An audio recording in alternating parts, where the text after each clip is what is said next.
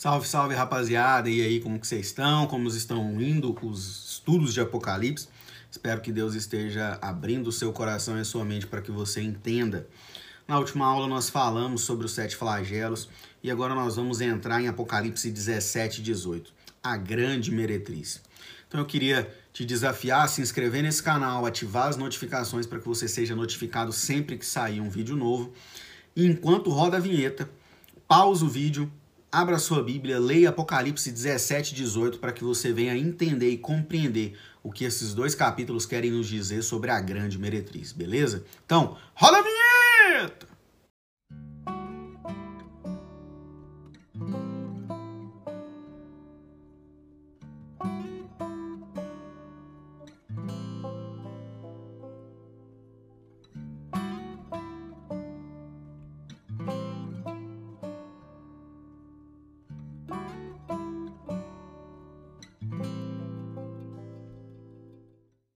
Os capítulos 17 e 18 de Apocalipse precisam ser lidos em blocos. Isto porque no primeiro é feita a descrição da natureza e relata a história desta grande meretriz, ao passo que no outro nos é mostrado seu caráter e a sua queda.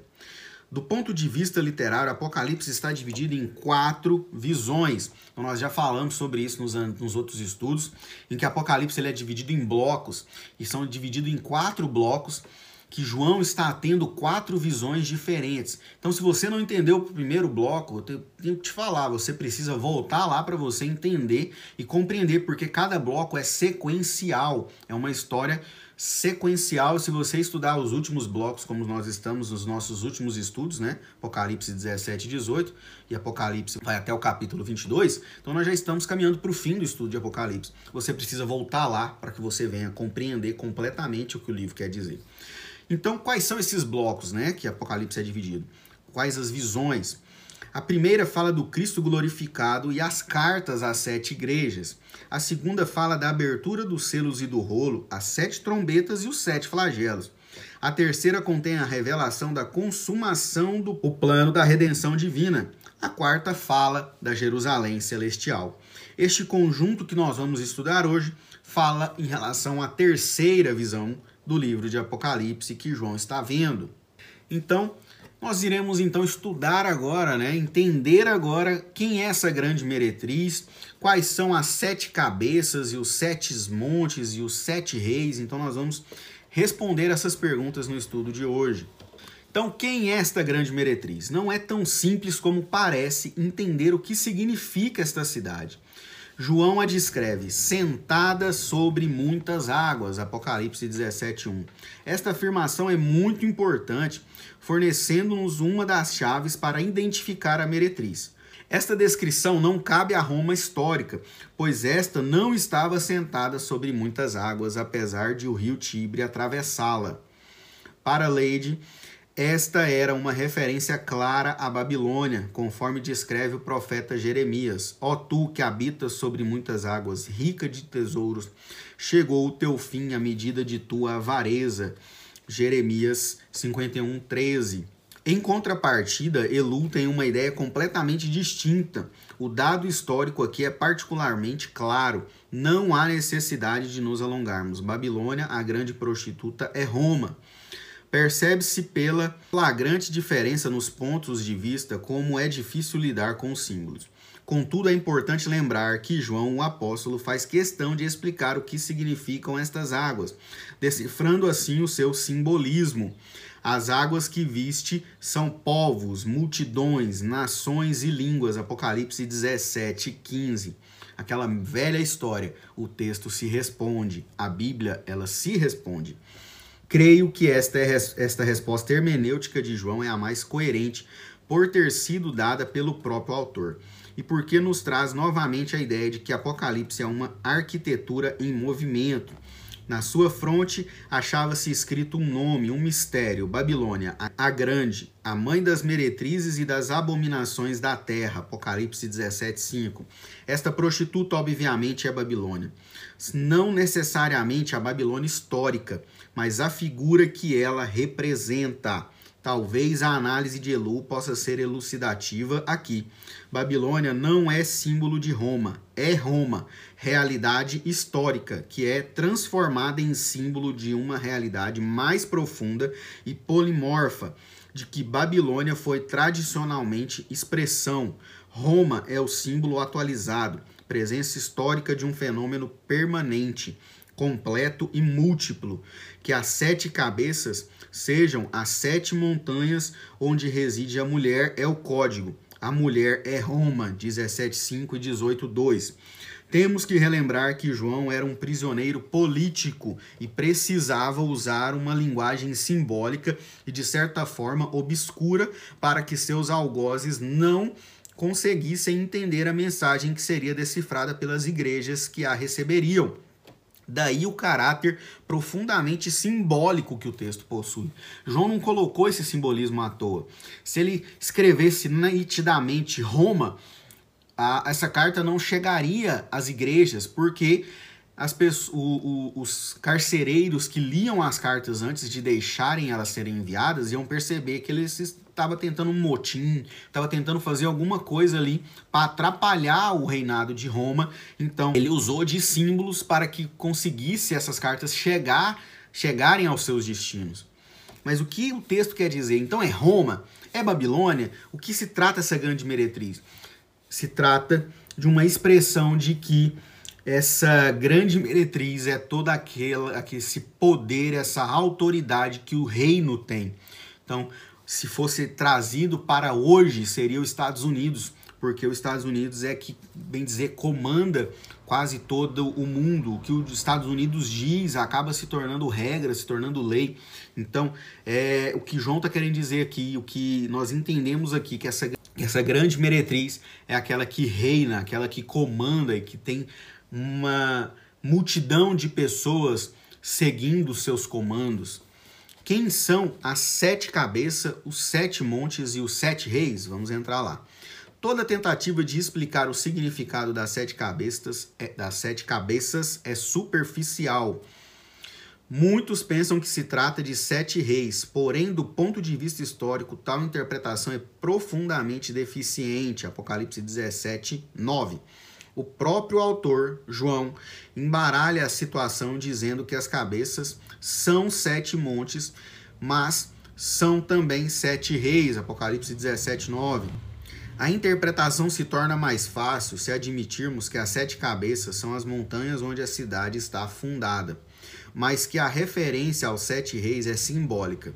O rei é uma figura de poder e autoridade, e sete é a perfeição. Estamos ainda no sexto, imperfeição, Apocalipse 17, 10. O sétimo rei, uma figura mais completa, vai surgir, mas também dura, durará pouco. Apocalipse 17, 10. Roma simboliza todo o poder político que domina o mundo no momento em que Apocalipse foi escrito. Roma simboliza todas as potências mundiais de todo o tempo com sua prostituição, seus pactos com a besta e sua oposição ao cordeiro. Curiosamente, ela nunca é descrita como adúltera, grego moinchalis, mas sempre como prostituta, grego pornê, Portanto, ela não é uma esposa falsa, infiel, mas alguém que vende seu corpo em troca de benefícios. A prostituta é a imitação barata e diabólica do amor. É o inverso da relação de intimidade e de doação.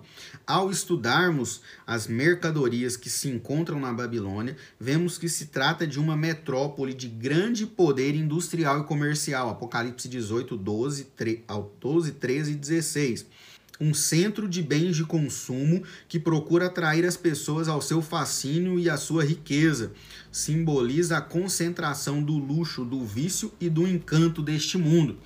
Outra descrição que é feita é de que com ela os reis da terra se prostituíram e com o vinho de sua devassidão. Apocalipse 18, 2. Babilônia é na Bíblia a figura da mãe das fornicações e da devassidão moral. Todos se embriagam com sua luxúria, mas o que a leva à embriaguez com aqueles que se curvam diante dela é o sangue dos santos. Apocalipse 17, 6. João afirma que quando a viu, admirou-se com grande espanto. O significado completo desta cidade é escatológico. Babilônia personifica a maldade humana. Trata-se, portanto, de uma figura muito mais ampla que a mera descrição de uma cidade particular, seja ela Roma ou Babilônia. Isto, contudo, não faz com que a mensagem do texto seja menos importante. Pelo contrário, torna mais fascinante e desafiadora. O texto deixa transparecer sua mensagem no meio destes códigos aparentemente indecifráveis. Eis algumas lições extremamente significativas que são apontadas no texto. Primeira, a transitoriedade da besta. A besta era e não é. Esta é uma expressão que aparece três vezes neste texto, Apocalipse 17, 8 duas vezes e 17, 11. A grande, imbatível e segura Babilônia é transitória e passageira. Como a gente já viu, vários reinados que se afundaram, que caíram, como a própria Babilônia, a própria Roma e tantas outras na história da humanidade. A gente viu potências, cidades potentes, reinados fortes subirem e caírem. Os poderes políticos e terrenos estão profundamente mesclados com a filosofia da besta e do anticristo. Então, Apocalipse 17, 13 e 17 vai falar sobre isso, que a filosofia da besta e do anticristo estão sempre muito presentes.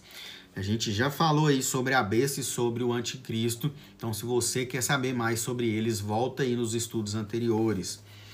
Outro aspecto relevante aqui revelado é que toda relação com o diabo é profundamente perigosa e destrutiva. Elu chama atenção para o fato de que a Babilônia vem da palavra Babilone, a porta dos deuses, isto é, o lugar onde os deuses que não são deuses, os fictícios, os opostos, os sedutores, penetram no mundo humano e procuram perverter o homem, desviá-lo do Deus verdadeiro. Então nós precisamos estar atentos a isso. Este é o outro aspecto desta prostituição que o texto aponta, o desvio espiritual. Babilônia se tornou morada de demônios, covil de toda espécie de espírito imundo e esconderijo de todo gênero de ave imunda e detestável. Apocalipse 18, 2. A besta detesta a mulher, e isto significa que a Babilônia será destruída por aquilo mesmo que o fizera vitoriosa. Ela se fundamenta sobre o poder político, mas é esse poder político que a destruirá. Então, isso a gente já vem vendo também no decorrer da história dessas grandes potências que são erguidas e que são destruídas por outros poderes políticos. Quarto ponto: a ordem ao povo de Deus é clara. Rejeitai-vos dela, povo meu, para não serdes cúmplices em seus pecados e para não participardes de seus flagelos. Apocalipse 18, 4. A igreja de Cristo precisa recuperar sua capacidade de ser diferente. Nós precisamos estar ao lado oposto da grande Babilônia, da grande meretriz. Nós não podemos compactuar com esses poderes políticos, nos aliciar a eles e agirmos como eles. Isso não quer dizer que eu sou contrário a religiosos, a cristãos estarem na política. Eles podem participar, mas eles não podem deixar de se corromper pelos poderes políticos. Deus está sempre chamando seu povo para romper os vínculos com estruturas pecaminosas, feitiçarias e cultos que são contrários à sua forma de adoração. Uma das palavras mais usadas para expressar a santidade do povo de Deus no Novo Testamento é a palavra agios que significa literalmente cortar fora, isto é, separar, ser diferente do mundo. O cristão é chamado a não se conformar com o mundo, mas transformá-lo pela renovação da sua mente, como a gente vê em Apocalipse 12, 2.